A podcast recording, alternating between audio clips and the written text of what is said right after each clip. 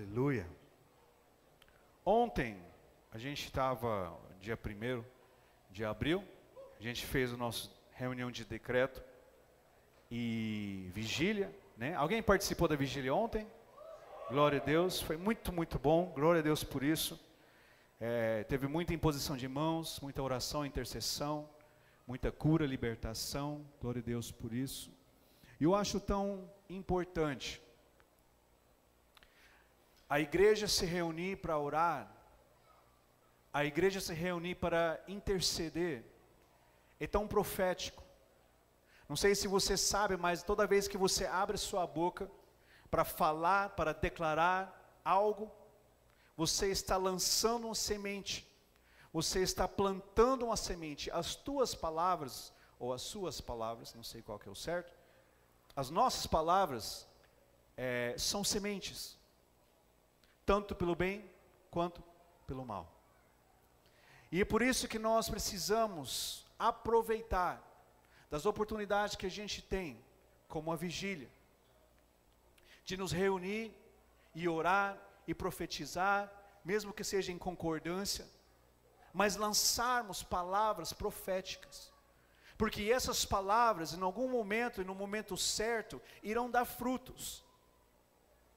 E nós, como igreja, isso é tão importante. Nós temos feito a vigília aqui em São, no São Francisco, ali na Mata, no Jacim. Mês que vem vai ser no Imbiruçu. E nós estamos lançando sementes por toda a nossa cidade. E eu quero declarar sobre a tua vida, querido, que essas sementes que estão sendo lançadas, eles vão trazer e atrair o fruto sobrenatural sobre a tua vida. Por isso é importante você participar, você orar, você profetizar. As tuas palavras têm poder. Olhe para a pessoa do seu lado, fala, as tuas palavras têm poder, viu? Suas palavras, tuas palavras, qual que é o certo? Suas, as suas palavras têm poder. Amém? Foi muito bom.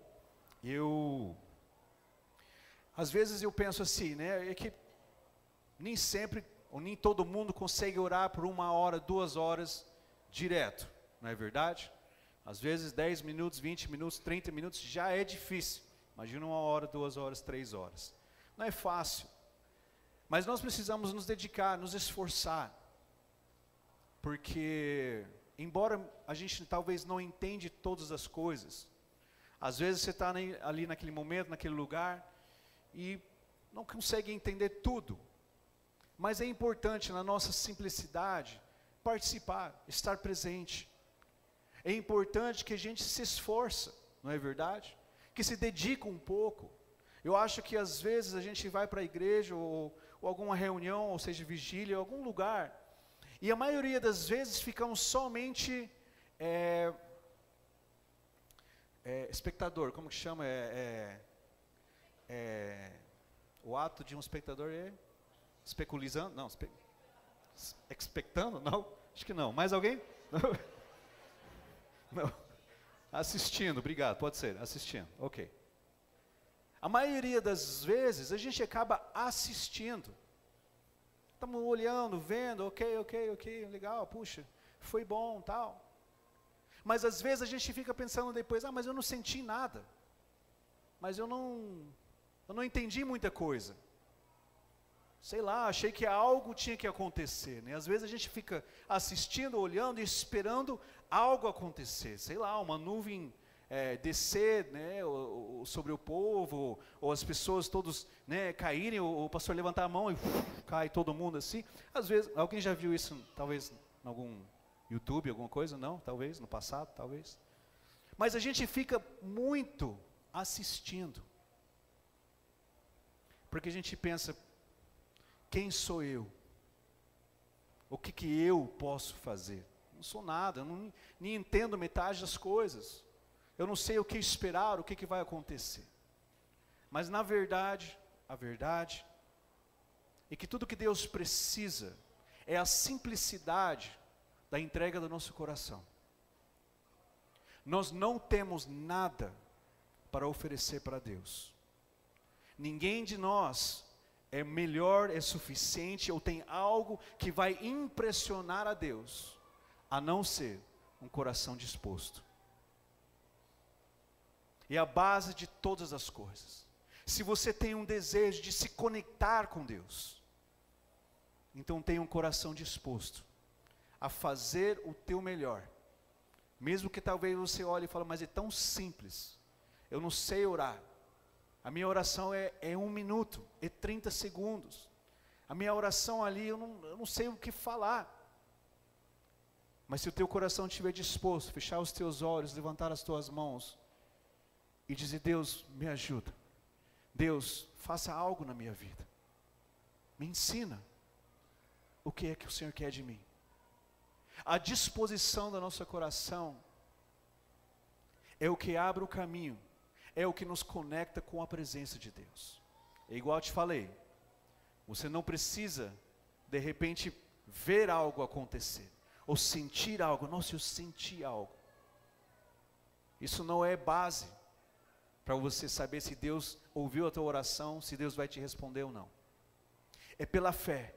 As tuas palavras, a palavra diz assim, que é o que sai do nosso coração, da nossa boca vem do nosso coração. Então as tuas palavras são palavras que estão saindo do seu coração e Deus está ouvindo as tuas palavras. Ele está recebendo essas palavras. Independente de simples, de mais experiente, de mais tempo, de mais eloquência, independente de tudo isso, quando o teu coração está disposto, Deus se agrada e o ouvido dele se inclina aquilo que você está declarando. E ele, assim como a Bíblia diz, ele envia os seus anjos ao teu respeito, ao teu redor, para te abençoar. Então eu quero te encorajar, querido. Nas reuniões que nós temos, culto domingo, célula, quinta-feira, reunião de decretos, reunião da vigília, participe. Vá de coração aberto, disposto. Eu sei que nem sempre vai dar, ah, mas eu tenho isso, tenho outro. Ok, não tem problema, mas se esforça, se dedica a isso. E quando estiver na presença de Deus, na casa de Deus, abre tua boca, não fica só assistindo. Olhe para a pessoa do seu lado e fala: não fica só assistindo. Ora, profetiza, fala para ele, declara que são sementes que vão dar fruto. Posso vir amém? Quem aqui é, não quero, claro, constranger, mas não precisa levantar a mão. Quem aqui já tem mais experiência em oração e intercessão? né? E quem aqui não tem tanta experiência assim? Talvez está chegando hoje, chegando agora, pouco tempo, fez o encontro agora, está fazendo escola de líderes, glória a Deus por isso, mas talvez na oração não tem tanto tempo. A tua oração, ele é, ele vai ser segundo o teu conhecimento da palavra de Deus. Porque isso aqui é a linguagem de Deus. Deus entende isso aqui. Deus não entende lamúria, reclamação, é, murmuração, fofoca, chatice, frustração. Deus não entende essas coisas. Ele entende isso aqui.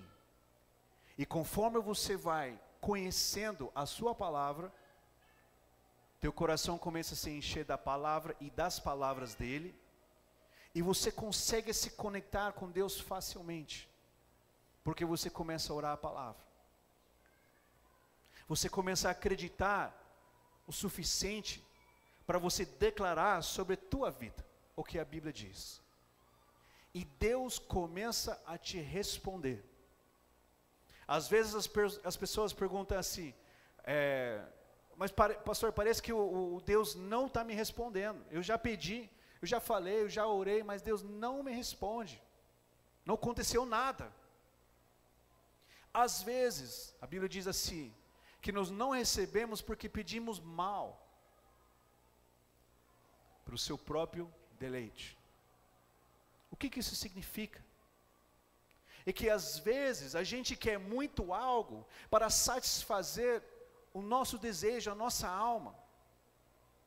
E a nossa alma, os nossos sentimentos, eles muitas vezes não estão alinhados com a vontade de Deus. Então Deus, ele não responde. Ah, mas Deus, eu quero namorar fulano, mas eu quero casar agora, eu quero isso, eu quero o outro, eu quero que minha vida seja resolvida, eu quero que as minhas finanças mudem, eu quero isso, o outro. E às vezes falamos algumas coisas com Deus, da nossa alma, dos nossos sentimentos, e queremos do nosso jeito. Às vezes a gente quer mandar em Deus. Deus, eu quero que o Senhor faz assim, assim, assim, que eu estou precisando muito. Eu quero fazer isso, isso, isso. E a Bíblia diz: espera aí, mas você pediu errado. Se tivesse pedido segundo a palavra, Deus, a tua palavra diz isso, isso, isso. Então eu quero vir diante do Senhor e pedir que o Senhor faça assim, assim, assim, segundo a palavra do Senhor. É diferente. Porque o entendimento de que a tua bênção, o teu milagre, ele vai vir de Deus, não é de você. E esse reconhecimento mostra para Deus que o teu coração não está no sentimento, na alma, no eu quero, porque eu quero, porque meu, porque meu jeito, no meu tempo. Mas que você está disposto a falar para Deus, pedir para Deus, está disposto a esperar em Deus e está disposto a receber a resposta de Deus, independente qual seja. Por que, que eu estou falando isso hoje? Porque nós, como igreja, precisamos amadurecer espiritualmente. Às vezes a gente quer muito que Deus faça algo. Puxa, eu queria que Deus fizesse algo na minha vida, na minha família, na minha casa, nas minhas finanças. Eu quero mudar de vida. Para mudar de vida, eu preciso mudar primeiro o meu coração, mudar o meu entendimento e entender que Deus ele não é meu sócio, ele não é meu parceiro, ele não é meu amigo, que ele vai me ajudando é, ao longo da, do, da caminhada. Deus não é assim. E nós não somos igual a Deus. Quem aqui já viu alguma vez dentro de uma empresa? Você tem um gerente e você tem um funcionário, seja o vendedor. E muitas vezes o vendedor, ele tem uma linguagem com o gerente ou superior, como se fossem iguais. Ou às vezes o empresário, o dono da empresa, vai lá conversar com um funcionário, e o funcionário responde como se fossem iguais. Alguém já viu isso alguma vez? Não. Às vezes tratamos Deus dessa maneira. Esperamos que Deus faça algo, queremos que Deus faça algo, falamos talvez de qualquer jeito com Deus. Talvez nem fazemos o certo, mas precisamos de algo, então eu vou, vou falar para Deus. E nós nos igualamos com Deus. Deus não responde esse tipo de oração. Deus não responde esse tipo de conversa. Nós precisamos reconhecer que Deus ele é soberano sobre todas as coisas. O que, que isso significa? Deus é mais do que eu. Fala para a pessoa do outro lado, fala, Deus é mais do que eu. Agora, outro lado, fala, Deus é mais do que eu.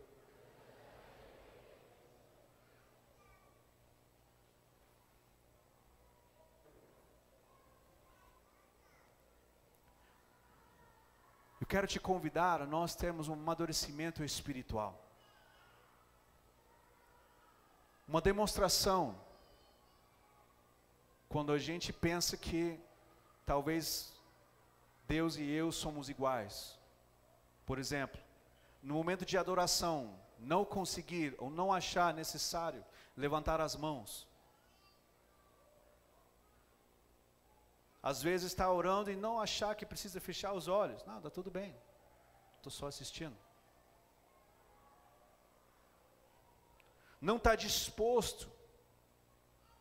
A indisposição muitas vezes. São sinais de que a gente não reconhece a soberania de Deus. São sinais que a gente acha que Deus não é tanto assim. A presença de Deus não é tanto assim.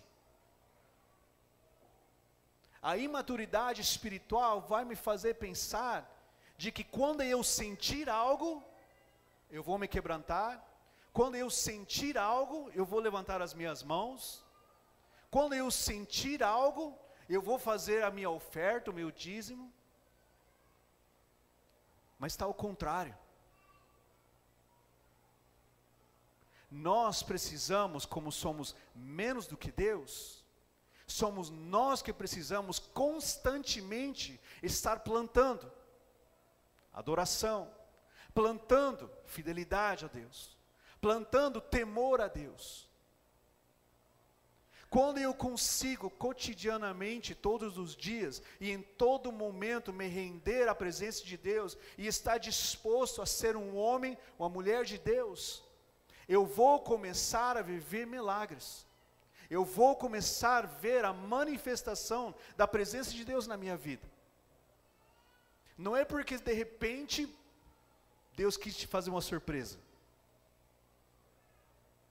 Deus é amoroso, bondoso, mas não é bem assim. Eu, como homem, como mulher de Deus, plantando todos os dias, todos os dias, todos os dias. Eu busco a palavra, eu tenho um tempo de oração, eu estou em jejum por um propósito. Eu estou usando a minha boca e as minhas palavras para profetizar sobre o meu casamento, sobre os meus filhos, sobre as minhas finanças. Eu estou disposto. E assim começamos a amadurecer espiritualmente. E assim nós somos transformados em homens e mulheres de Deus. E Deus se agrada do nosso, da nossa maturidade espiritual. E Ele começa a nos tratar como homens e mulheres de fé. Tem uma passagem na palavra que diz que a gente não pode ser como bebês espirituais, só fazendo o mínimo. Há um momento que eu preciso amadurecer, há um momento que eu preciso me tornar um homem de Deus. Mulheres, quando você namora, quando você casa, você está namorando, casando, talvez, a maioria das vezes, com um menino. Né? Me entenda, calma, calma. Testosterona foi lá em cima agora, calma. No início do relacionamento. Não é verdade? Porque dizem que a mulher é o que faz o homem. Sim ou não? não ficou, todo mundo ficou com medo agora, não vou falar nada. Você vira, pastor, você fala aí.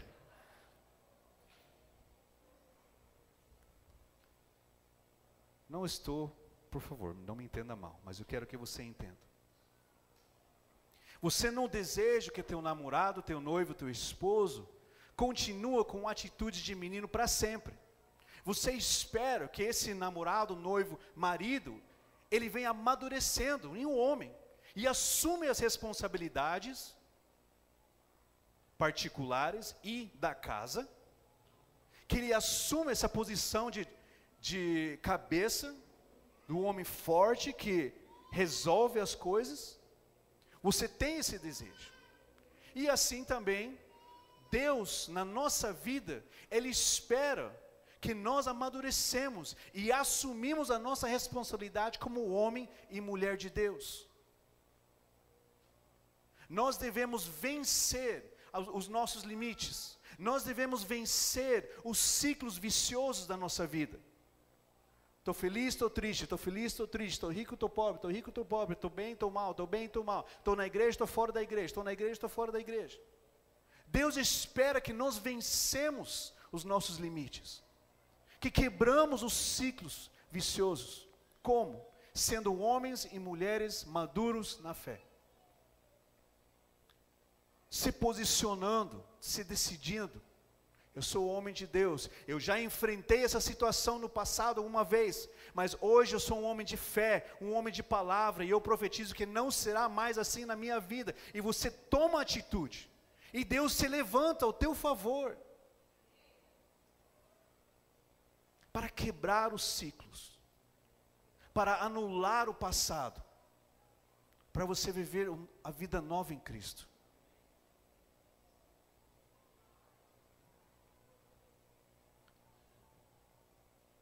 Quero ler um texto com vocês, para nós começarmos.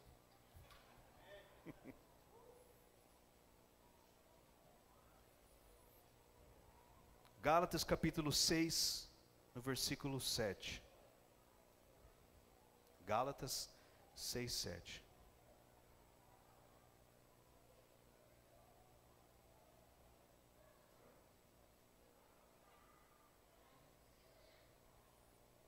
Gálatas 6, 7 diz assim: Não se deixem enganar, de Deus não se zomba, pois o que o homem semear, isso também colherá. Quem semeia para a sua carne, da carne colherá destruição. Mas quem semeia para o espírito, do espírito colherá a vida eterna. Amém. Só até ali. No primeiro versículo, segunda parte, ele diz: Pois o que o homem semear, isso também colherá. Queridos, isso aqui é tão importante. Às vezes a gente lê esse texto aqui e pensa assim: ah, se eu semear o pecado, eu vou receber um, é, um castigo, uma maldição, né? Talvez você já pensou dessa forma alguma vez. Mas hoje eu quero falar não sobre a consequência, mas o mudar da semente. Nós temos a oportunidade de plantar e colher. E muitas vezes, como eu estava falando, a gente vive nessa vida de ciclos, dificuldades, coisas que surgem do nada, e novamente se fala: puxa vida, estava tudo bem. Mas nós temos a oportunidade de mudar a semente. Não tem como mudar a colheita se não mudar a semente. Não tem como gerar outro fruto na sua vida se você não estiver disposto a mudar a semente que você está plantando todos os dias. Não adianta. Isso não acontece, nem na vida natural e nem na vida espiritual. Então nós temos essa oportunidade diante de Deus, quando eu venho para a igreja, quando eu venho para Jesus, quando eu conheço a palavra, quando eu recebo uma direção de Deus, eu estou tendo a oportunidade de mudar a semente que eu vou plantar. Deus nos prepara, porque Ele sabe que todos os dias nós plantamos sementes com palavras, com pensamentos, com atitudes. Todos os dias. Se você acordar amanhã emburrado, como vai ser o resto do seu dia? Péssimo. Sim ou não? Se você acordar amanhã animado, com fé, disposto, pode vir o que for, você vai continuar em pé. Nós temos a oportunidade de mudar a semente, que é o que vai mudar a colheita. A bênção de Deus é a colheita da nossa transformação.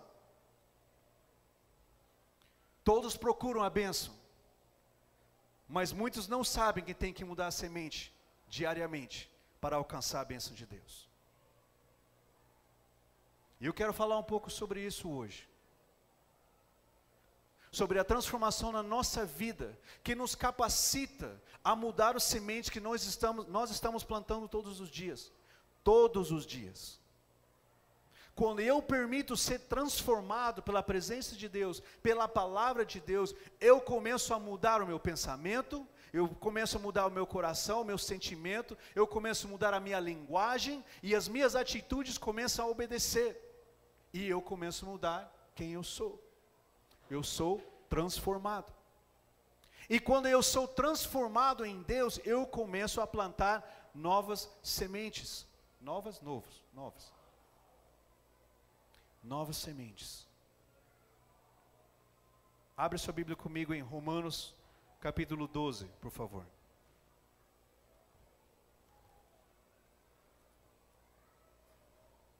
isso é tão importante?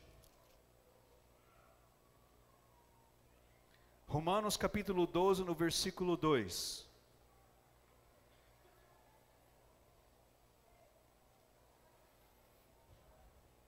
Romanos 12, 2 diz assim: Aleluia. Diz assim: Não se amoldem ao padrão deste mundo, mas transformam-se pela renovação da sua mente, para que sejam capazes de experimentar e comprovar a boa, agradável e perfeita vontade de Deus. Quero ler novamente com vocês. Não se amoldem ao padrão deste mundo, não vos conformeis com este mundo, mas transformem-se pela renovação da sua mente. Primeira parte, não se conforme com o mundo. Segunda parte, transforma pela renovação da sua mente. E a terceira parte é para que sejam capazes de experimentar e comprovar a boa, agradável e perfeita vontade de Deus. Presta atenção. Quando eu permito que a minha mente, meu coração seja transformado, quando eu permito passar por uma renovação, eu tenho o acesso de experimentar e comprovar a boa, agradável e perfeita vontade de Deus. O que, que isso significa? Você tem a oportunidade todos os dias de ser renovado. Mas eu te pergunto, é fácil? Quem aqui acha que é super fácil você acordar, abrir a Bíblia e ler pelo menos uns 20, 30 minutos? E tranquilo. Alguém tem essa facilidade? Alguém? Não, é. Glória a Deus. Mais alguém tem? Quem aqui acha um, um pouco difícil ter um pouco de comunhão com a palavra? Alguém acha um pouco mais difícil? É um pouco mais complicado? Eu vou levantar minha, minha mão. Eu não sou muito de ler. Quem aqui gosta de ler livros? É mais fácil assim. Quem gosta de ler livros? Poucas pessoas. Quem tem dificuldade em ler livros? Quem aqui já leu a primeira página e deu um sono, deu um fome, né, alguma coisa? Um mosquito que estava passando na frente foi mais interessante do que a primeira página do livro. Quem tem dificuldade em, em ler livros? Não em ler, ah, eu não sei ler. Não, em acompanhar o livro inteiro. Alguém tem dificuldade? Ok. Imagino que o resto que não levantou a mão não sabe ler, né? um terço do pessoal levantou a mão, os outros não. Estou brincando, pessoal, estou brincando. Mas de fato, é, ler um livro, ter o hábito de ler, eu conheço poucas pessoas que de verdade. Né? Você conhece alguém que já leu um livro inteiro? Sim? Não são muitas pessoas que conhecem. Eu não conheço muitas pessoas, só a pastora Fer. Né? Mas a maioria de nós não temos o hábito de ler. A gente não consegue se concentrar. A gente não consegue focar, se disciplinar. E isso tem nos prejudicado muito. Por quê? Porque Deus tem muito para falar para nós. Deus tem muito para revelar sobre nós. Talvez você pense que a Bíblia é uma história do passado, mas a Bíblia é a palavra de Deus e ele é feita para revelar quem nós somos diante de Deus. Deus quer nos mostrar quem nós somos. Para a gente enxergar e falar: opa, eu estou errado. Eu preciso mudar. A Bíblia é um espelho para nós nos enxergarmos, para a gente olhar para si e falou: opa, alguma coisa está fora do lugar aqui. Quem aqui sai para trabalhar assim, olhar no espelho? Às vezes eu também.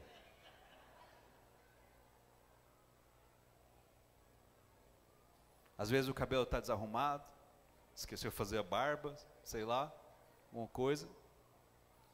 É importante olhar no espelho, sim ou não? Antes de sair. Importantíssimo. Assim como é importante você olhar nesse espelho aqui. E Deus fala: opa, antes de você sair, se arrependa, porque você está errado. Antes de você sair lá porque você acordou bravo, porque ontem fulano fez tal coisa, e hoje eu vou falar com ele. Hoje eu não quero saber. Eu vou acertar as contas com ele. Opa, antes, olhe aqui no espelho. Antes de você sair e falar mais do que deve. Ia magoar, e machucar alguém, ofender alguém, e depois você não conseguir voltar atrás. Quem está entendendo nessa noite? A palavra de Deus permite que comece, que se inicie uma transformação na nossa vida. A transformação que nós estamos buscando não está no cônjuge, certo? Cônjuge. Não, se fulano mudar, nossa, a nossa casa vai, a nossa casa vai ser melhor. A nossa família vai ser melhor. Se Deus fazer um milagre nos meus filhos, ó, eu vou me sentir melhor. Muitas vezes pensamos que a transformação é para mudar os outros, mas isso é engano e mentira, e somos roubados diariamente pelo diabo com esse engano, porque a transformação ele é individual, Deus quer falar com você, não com teu esposo, não com os teus filhos, não com teu chefe, não com os outros, ele, ele quer falar com você. Olhe para a pessoa do seu lado fala, Deus quer falar com você. Quem tem Bíblia aí? Deixa eu ver. Quem, levanta as Bíblias aí. Glória a Deus. Agora olhe para a pessoa do seu lado e fala, faz assim, ó, dá uma olhada aqui no espelho. Fala para ele, dá uma olhada no espelho aqui, ó. Rapaz, Deus quer falar com a gente.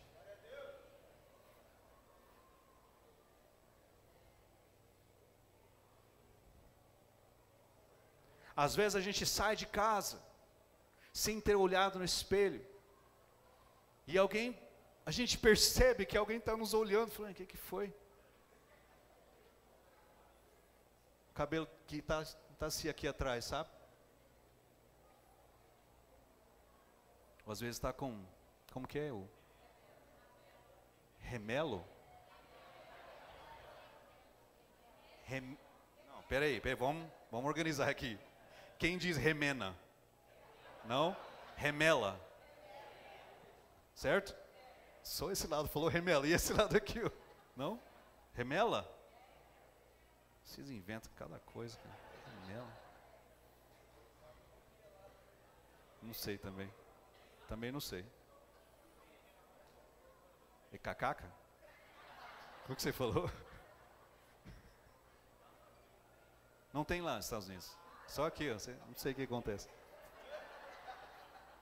Não sei como chama, já esqueci. Mas enfim. Nós precisamos olhar no espelho diariamente. Porque as pessoas vão ver. Eles percebem que você saiu de casa sem se olhar no espelho. Ó, oh, fulano tá daquele jeito. Nossa, que cara chato, hein? Cara insuportável. Se eu tivesse condições, eu ia ensinar algo para ele. As pessoas vê que nós saímos de casa sem olhar no espelho. Por causa das nossas atitudes e palavras erradas. E a gente mesmo é prejudicado. Aqui a palavra nos ensina, no versículo 2, ele diz assim: a segunda, a terceira parte, para que sejam capazes de experimentar e comprovar a boa, agradável e perfeita vontade de Deus. Deus tem a sua palavra para te deixar capacitado para viver o sobrenatural. Deus deseja que você vive, que você ande, ande pela fé e que você vive os teus milagres, que você vive as promessas de Deus. É o desejo do coração dele. É ver você feliz, fluindo em todas as coisas, fluindo no teu casamento, fluindo nas tuas finanças, fluindo na educação dos teus filhos, fluindo nos teus projetos, nos teus sonhos. Deus tem esse mesmo sonho, de ver você fluir em todas as áreas. Por isso que ele deixou a palavra. Por isso que ele facilitou isso para a gente entender. Não é tão difícil de entender. O difícil mesmo é você parar o dia para ter um tempo de ler. Difícil você achar que isso aqui não é prioridade. Mês começou, mês de abril, mês de abril, mês 4. E nós estamos cheios de contas para pagar a semana. E para a maioria de nós isso é prioridade. Eu vou atrás, correr atrás, eu tenho que fazer as coisas. E a prioridade real, verdadeira, ele fica lá no último. Porque a gente tem que correr atrás. Deus vai pagar minhas contas. Tem que trabalhar. Tem um monte de coisa para resolver. Somos enganados. Enganados pelo mundo. Mentira deste mundo. Você tem que honrar seus compromissos porque você é homem, porque você é mulher de Deus. Isso sim. Mas porque você é homem, você é mulher de Deus, você coloca Deus como prioridade. A palavra de diz que Ele cuida de todas as outras coisas. Você pode pensar, puxa, isso é uma fantasia, Deus vai cuidar de todas as outras coisas. Como é que Deus cuida de todas as outras coisas, querido? Ele te capacita com sabedoria, com conhecimento, com discernimento, para você ter as atitudes certas, os pensamentos certos e as palavras certas. Muitas situações na nossa vida são prejudicadas porque a gente teve a palavra errada. Putz, não devia ter falado isso. Criei um problema. Eu não devia ter ido lá. Não devia ter feito tal negócio. Criei um problema. Eu não devia ter pensado que eu ia conseguir fazer aquilo. Não, não, não consegui. Criei um problema somos prejudicados, mas quando eu venho diante de Deus, eu coloco Deus como prioridade na minha vida, Ele me capacita com entendimento, com sabedoria, com discernimento, para que eu possa ter as atitudes certas, os pensamentos certos e as palavras certas. O caminho vai se abrindo na tua vida, porque você teve a resposta certa, mas você teve a resposta certa porque você buscou a resposta certa. Nós estamos acostumados em acordar e achar que a gente vai dar um jeito na vida. Ok. Às vezes dá certo, às vezes não dá certo.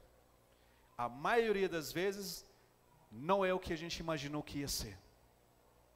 Achei que ia ser fácil, achei que ia sobrar mais, eu achei que ia dar conta. Ficou mais ou menos. Porque a resposta que nós temos todos os dias, ele vem de nós mesmos. E eu e você somos limitados. Mas Deus, assim como, não sei se os crianças falou, a pastora Fer, quem falou? Nada é impossível para Deus.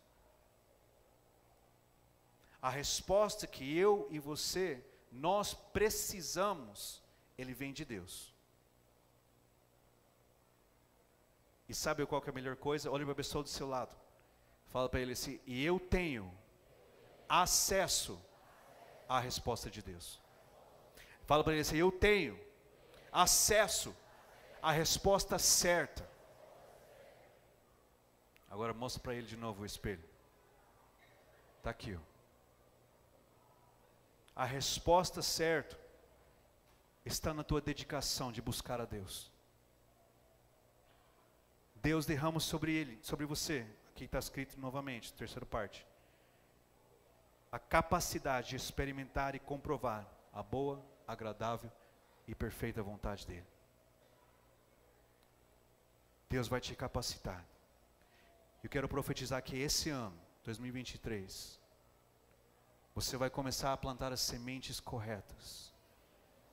Você vai começar a mudar o teu pensamento e ser transformado pela palavra. E Deus vai te capacitar para você vencer em todas as áreas, todos os limites da sua vida. E você experimentará e vai comprovar a boa, agradável e perfeita vontade de Deus. O milagre de Deus, ele não simplesmente aparece como um, um presente na sua frente. O milagre de Deus, ele, ele começa em nós, na nossa transformação. E eu sou transformado, eu começo a pensar diferente, falar diferente, agir diferente, e o milagre começa a tomar forma. Eu começo a amadurecer espiritualmente, e o milagre vai tomando forma diante de mim. E quando estiver preparado, pronto, disposto mesmo, o milagre acontece. Não porque somos bons, não porque eu mereço, mas porque Deus tem percebido que você não é mais menino, você é homem. E você tem a capacidade de experimentar o que Deus tem para os seus filhos. Eu quero te convidar, abre sua Bíblia em Deuteronômio capítulo 28, por favor.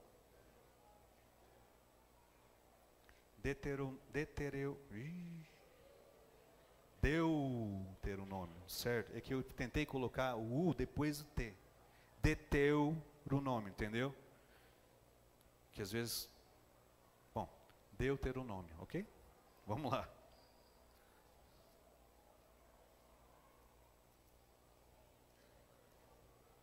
Capítulo 28, versículo 1.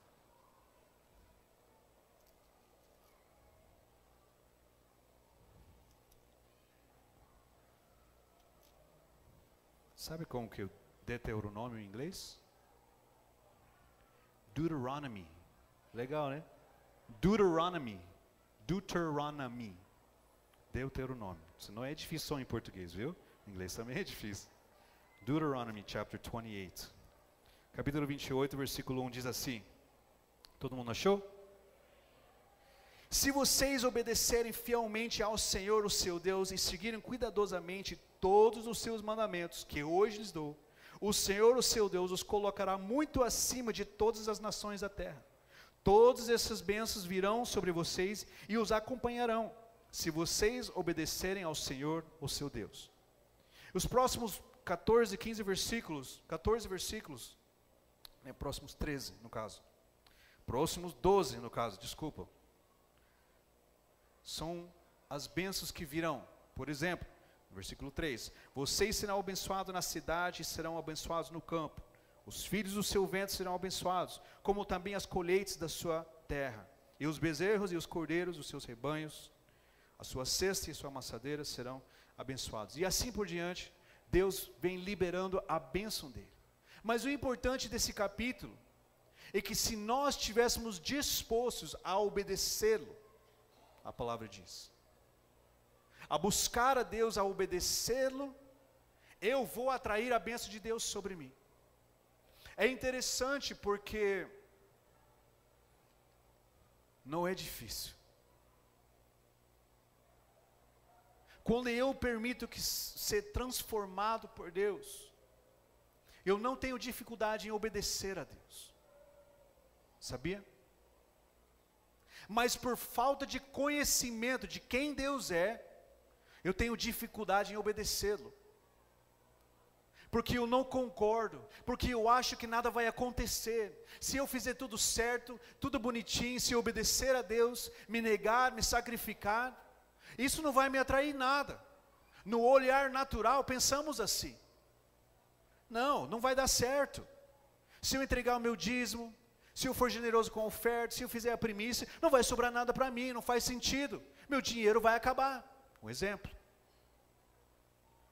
Então, muitas vezes nós não obedecemos a Deus, porque a gente não consegue compreender como é que vai ser melhor para mim. Eu tenho que me negar, eu tenho que sacrificar, eu tenho que obedecer a Deus. Como que eu vou ganhar? E muitas vezes somos prejudicados, porque nós não temos desejo de obedecer a Deus. A matemática nos mostra que a conta não vai fechar. É por isso que é necessário permitir ser transformado pela palavra. Eu venho buscando a Deus, conhecendo a Sua palavra. Eu venho lendo, entendendo da maneira que Deus trabalha e aquilo que Deus é capaz de fazer na vida do homem. E eu começo a compreender isso e estar disposto um, por um passo de fé, viver aquilo. Deus, eu quero viver um milagre, assim como tua palavra diz, que o Senhor é o mesmo ontem, hoje e para todos sempre. O Senhor fez grandes milagres no passado, e eu quero viver grandes milagres na minha vida. Então eu estou disposto a te obedecer e pela fé viver um milagre. Não é pela lógica que nós vamos viver um milagre. Não é por aquilo que eu estou vendo que eu vou viver um milagre, é pela fé. E quando eu busco a Deus, quando eu permito ser transformado na minha mente, no meu coração, eu tiro todo esse raciocínio natural. Pô, vou dizimar, ofertar, primiciar, tem que ajudar com isso tal. Vai faltar. Quando eu tiro esse raciocínio do meu coração, falo, Deus, eu vou dizimar, eu vou ofertar, eu vou primiciar, eu vou fazer tudo o que eu tenho que fazer. E o Senhor vai suprir todas as minhas necessidades. Eu tomo um ato, um passo de fé. Ali sim, a gente vive um milagre. Ali sim eu estou obedecendo a Deus, dizimando, ofertando, primiciando, honrando os compromissos. E a Bíblia diz, nós acabamos de ler aqui, se estiver disposto a obedecer, todos esses bênçãos te acompanharão. Eles vão te seguir. Aonde você vá, a bênção de Deus vai atrás de você. Você consegue entender isso? A Bíblia diz em Salmos capítulo 1, no versículo 3: Tudo que fizer prosperará. É exatamente isso.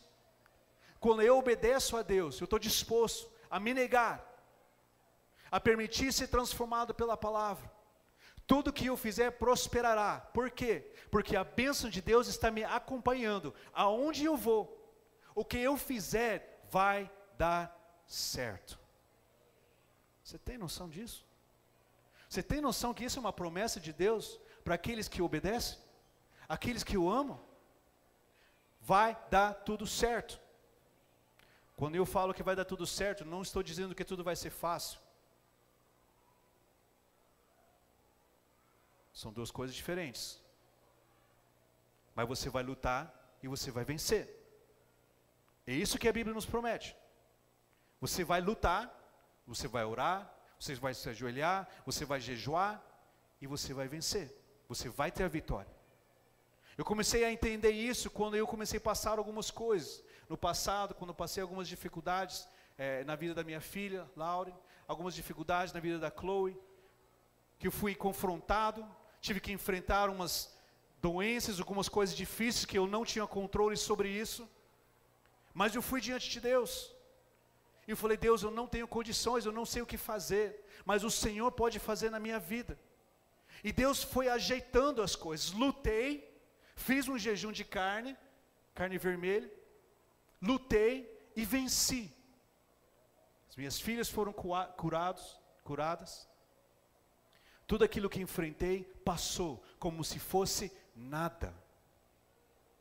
É isso que Deus nos promete, querido. É isso que Deus te promete. É você lutar e vencer. É você prosperar em tudo que você fizer. É a bênção de Deus te acompanhar por onde você andar. Em qualquer lugar, em qualquer momento. Abre sua Bíblia comigo em Salmos capítulo 34, por favor.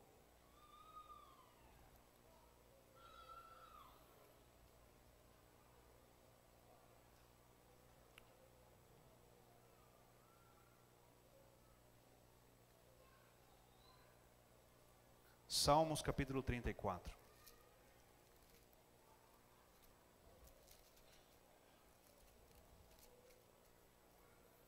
Quem está entendendo nessa noite? Amém? Alguém está cansado da vigília? Não? Não? Ora por mim então, que cozido.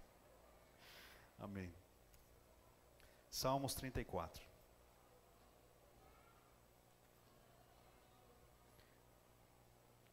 Vamos ao versículo 1.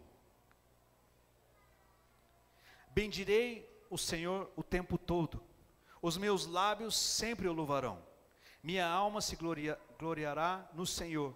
Ouçam os oprimidos e se alegram, proclame a grandeza do Senhor comigo, juntos exaltemos o seu nome. Busquei o Senhor e ele me respondeu.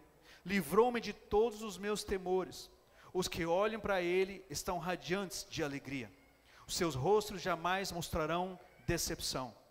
Este pobre homem clamou e o Senhor ouviu e o libertou de todas as suas tribulações. O anjo do Senhor é sentinela ao redor daqueles que o temem e os livra. Provem e vejam como o Senhor é bom, como é feliz o homem que nele se refugia. Temam o Senhor, vocês que são os seus santos, pois nada falta aos que o temem. Os leões podem passar necessidade e fome, mas os que buscam o Senhor de nada têm falta. Venham os meus filhos, ouçam-me, eu lhes ensinarei o temor do Senhor. Quem de vocês quer amar a vida e desejar ver dias felizes? Guarde a sua língua do mal e os seus lábios da falsidade. Afaste-se do mal e faça o bem. Busque a paz com perseverança. Os olhos do Senhor voltam-se para os justos, e os seus ouvidos estão atentos ao seu grito de socorro. O rosto do Senhor volta-se contra os que praticam o mal, para apagar da terra a memória deles. Os justos clamam, o Senhor os ouve e os livra de todas as suas tribulações. O Senhor está perto dos que têm o coração quebrantado e salva os de espírito abatido. O justo passa por muitas adversidades, mas o Senhor o livra de todas. Protege todos os seus ossos, nenhum deles será quebrado. A desgraça matará os ímpios, os que odeiam os justos serão condenados. O Senhor redime a vida dos seus servos. Ninguém que nele se refugia será condenado. Queridos, que salmo tremendo, poderoso. Eu quero te convidar a você meditar nessa semana nesse salmo aqui. Muitas coisas, muitos exemplos e muitas promessas. O conhecimento da palavra de Deus, ele te capacita para lutar e vencer. Tem um versículo que eu quero é, falar, encerrar essa palavra, no versículo 8. Provem e vejam como o Senhor é bom. Provai e vê que o Senhor é bom. Olha para a pessoa, pessoa do seu lado e fala esse versículo para ele. Está aqui em cima não? Provai e vede que o Senhor é bom. Provam e vê que o Senhor é bom. A primeira parte é provar, experimentar. Eu quero te incentivar, assim como eu comecei falando. Eu quero te incentivar a você participar de todo momento na igreja. Toda oportunidade que você tiver de receber uma palavra de Deus, de estar na presença de Deus, é a oportunidade que você está disposto a experimentar, a provar, a dizer: Deus, eu estou aqui, eu não sei o que eu estou fazendo, não entendo todas as coisas, mas eu quero estar aqui, eu quero estar na tua presença, eu quero estar perto do Senhor. O provar, o experimentar, é a nossa, é a tua decisão. é a tua chance e oportunidade de viver algo diferente.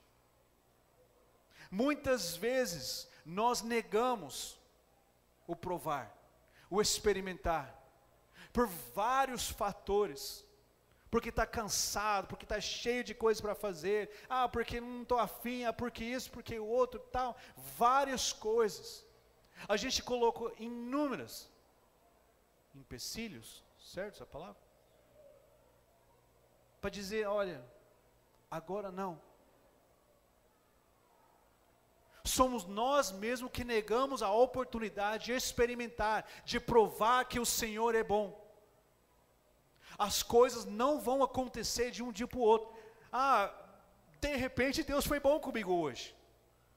Minha vida mudou. Não é assim. É a plantação diária.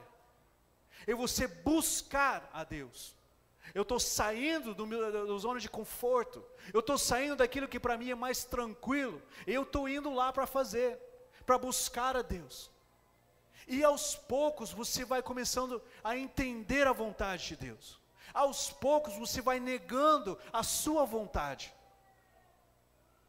E aos poucos você começa a provar e ver que o Senhor é bom. Às vezes a gente não percebe que Deus é bom. Por quê? Porque nós não queremos provar e experimentar. Porque eu não quero ir até lá para fazer. Ontem na vigília, o apóstolo falou: ah, ora pelas finanças. Deus tinha colocado no meu coração quando eu estava indo para a vigília.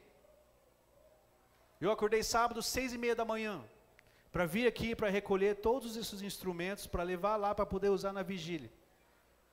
Seis e meia da manhã. Porque eu tinha várias outras coisas para fazer. Então eu vim, recolhi as coisas, fui lá, deixei as coisas lá, voltei aqui porque o rapaz que monta os brinquedos da, da rede de crianças marcou é, comigo de manhã, vim aqui abrir para ele, ajudei ele a montar todas as coisas, voltei para fazer não sei o que, voltei para não sei aonde, depois eu fui na rede de adolescência, depois eu montei as coisas lá antes da vigília, depois eu tive que tocar, e depois eu tinha que desmontar tudo. E hoje de manhã, sete e meia da manhã, eu estava aqui montando as coisas de novo. Eu entendi que a minha adoração, o meu sacrifício e disposição de fazer o meu melhor para Deus é o que me faz prosperar. A minha disposição a provar e ver é o que faz com que o Senhor se revela bom para mim. Não estou dizendo que você tem que fazer essas coisas. O que eu estou dizendo é que o teu coração tem que estar disposto. Porque eu podia ter falado, ó, oh, quer saber, eu estou cansado. Eu não preciso, deixa do jeito que está. Para que se esforçar? Mas eu fico pensando, puxa vida, a rede de criança é uma vez por mês. Quantas crianças não têm uma oportunidade de brincar num pula-pula? Quantas crianças não têm uma oportunidade de, de brincar num inflável, um negócio ali, nos brinquedos? Falei, vamos alugar uma vez por mês, pô. Vamos fazer. Eu estou disposto a ir além daquilo que é tranquilo. E eu quero te convidar, querido, a provar e ver que o Senhor é bom, que Deus é bom. Eu quero que você tenha a tua experiência com Deus e perceber com seus próprios olhos, meu Deus, como Deus é bom. Dentro da tua casa, da tua família, nas tuas finanças, em todas as áreas da sua vida. O meu desejo é que essa palavra entre no teu coração, você permite ser transformado e provar e ver que Deus é bom. Eu quero que você vive algo completamente diferente. Eu sei que hoje os nossos olhos estão fixados nas coisas naturais. E o mundo tem se esforçado muito para fazer os nossos olhos fixar na internet, no Instagram, no Facebook, no YouTube, em tantas outras coisas. Você encontra tudo na internet. E agora com a inteligência artificial, alguém já viu isso? O o chat, chat, GBT, certo? Quero nem falar porque eu não quero que vocês usem, porque é péssimo. O negócio de inteligência artificial, ele aprende com os humanos, ele forma uma resposta e ele te entrega. Então você pergunta. É, a gente fica brincando, cadê o Lucas? O Lucas está aí? A gente estava no encontro, e aí você pergunta no chat GBT assim, é, é, como posso falar para quem foi no encontro, como, o que eu posso falar para a equipe do encontro para animá-los? Mano, vem um texto. Queridos equipe de encontro, como vocês são valiosos e trabalhadores e não sei o que, e vai. Vem um texto. É péssimo isso.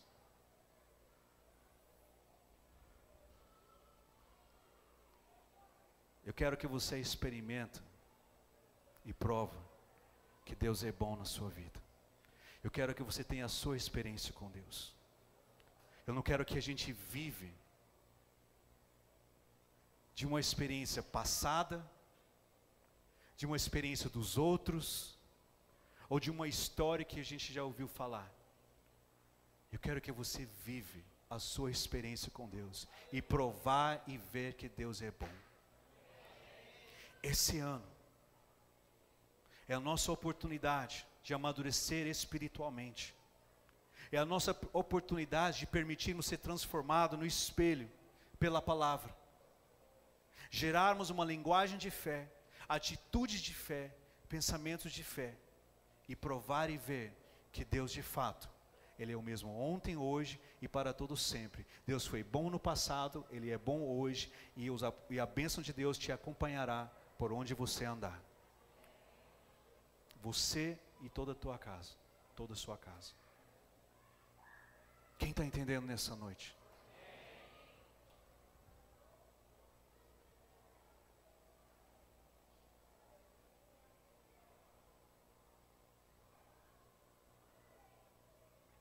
Esse capítulo é maravilhoso, querido. Deus tem tantas promessas para a nossa vida. Deus tem tantas promessas para a sua vida. Toma posse das promessas de Deus. O nosso apóstolo Edilson, né? Inúmeras vezes tomou posse das palavras proféticas e viveu grandes milagres. Isso serviu para mim um exemplo. Eu vi na vida dele que ele provou e viu que Deus era bom. E me deu vontade de provar e ver que Deus é bom. Quando eu decidi ficar no Brasil, o que me trouxe paz, segurança no meu coração, era o exemplo do meu líder, era o exemplo do apóstolo Edilson eu vi que ele tinha se negado, entregado sua vida para Jesus, abriu mão de todas as coisas e que Deus tinha o abençoado. E esse exemplo serviu para mim, falei, Deus, eu, então eu confio. Porque eu vi ele provar e ver, e o Senhor foi bom com ele. O Senhor foi bom com os meus pais. Então eu sei que eu quero experimentar e ver que o Senhor é bom. E assim tem sido 16 anos da minha vida, aqui no Brasil. Tenho provado e visto que Deus é bom. E eu estou aqui hoje para te dizer que desperta no teu coração a vontade, a tua vontade de provar e ver que Deus é bom. Quero te convidar a se colocar em pé nessa noite.